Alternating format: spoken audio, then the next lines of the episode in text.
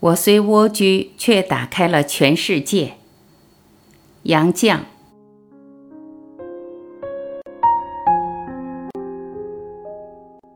我往往魂不守舍，嫌舍间昏暗逼仄，常悄悄溜出舍外游玩。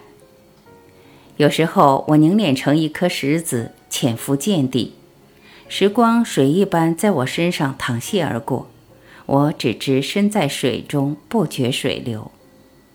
静止的自己，仿佛在时空之外，无涯无际的大自然里，仅由水面阳光闪烁，或明或暗的照见一个依附于无穷的我。有时候，我放逸的像倾泻的流泉，数不清的时日是我冲洗下的石子。水墨促踏飞溅过颗颗石子，轻轻快快，滑滑溜溜的流。河岸束不住，淤泥拉不住，变云变雾，海阔天空，随着大气漂浮。有时候我来个书遁，一那头钻入浩瀚无际的书籍世界，好比孙猴架起跟斗云，转眼间到了十万八千里外。我远远地抛开了家，竟忘了自己何在。但我毕竟是凡胎俗骨，离不开时空，离不开自己。我只能像个流浪儿，倦游归来，还得回家吃饭睡觉。我钻入闭塞的舍间，经常没人打扫收拾，墙角已经结上了蛛网，满地已蒙上尘埃，窗户在风里拍打，桌上床上食物凌乱。我觉得自己像一团湿泥，封住在此时此地。只有摔不开的自我，过不去的时日，这个逼仄凌乱的家简直住不得。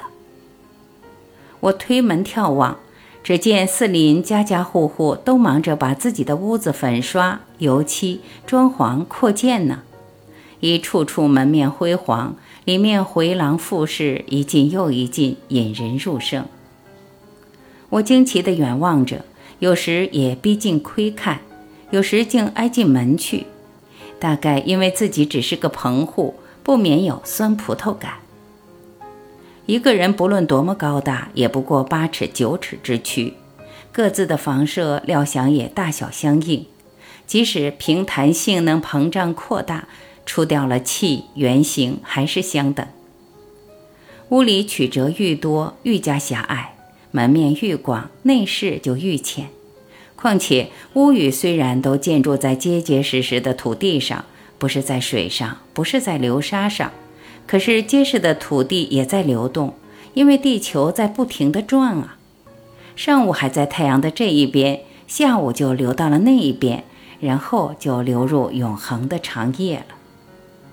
好在我也没有八面光的屋宇值得留恋，只不过一间破漏的斗室，经不起时光摧残。早晚会门窗清漆，不避风雨。我等着它白天晒进阳光，夜晚透露星月的光辉，有什么不好呢？反正我也懒得休憩，回舍吃个半饱，打个盹儿，又悄悄溜到外面去。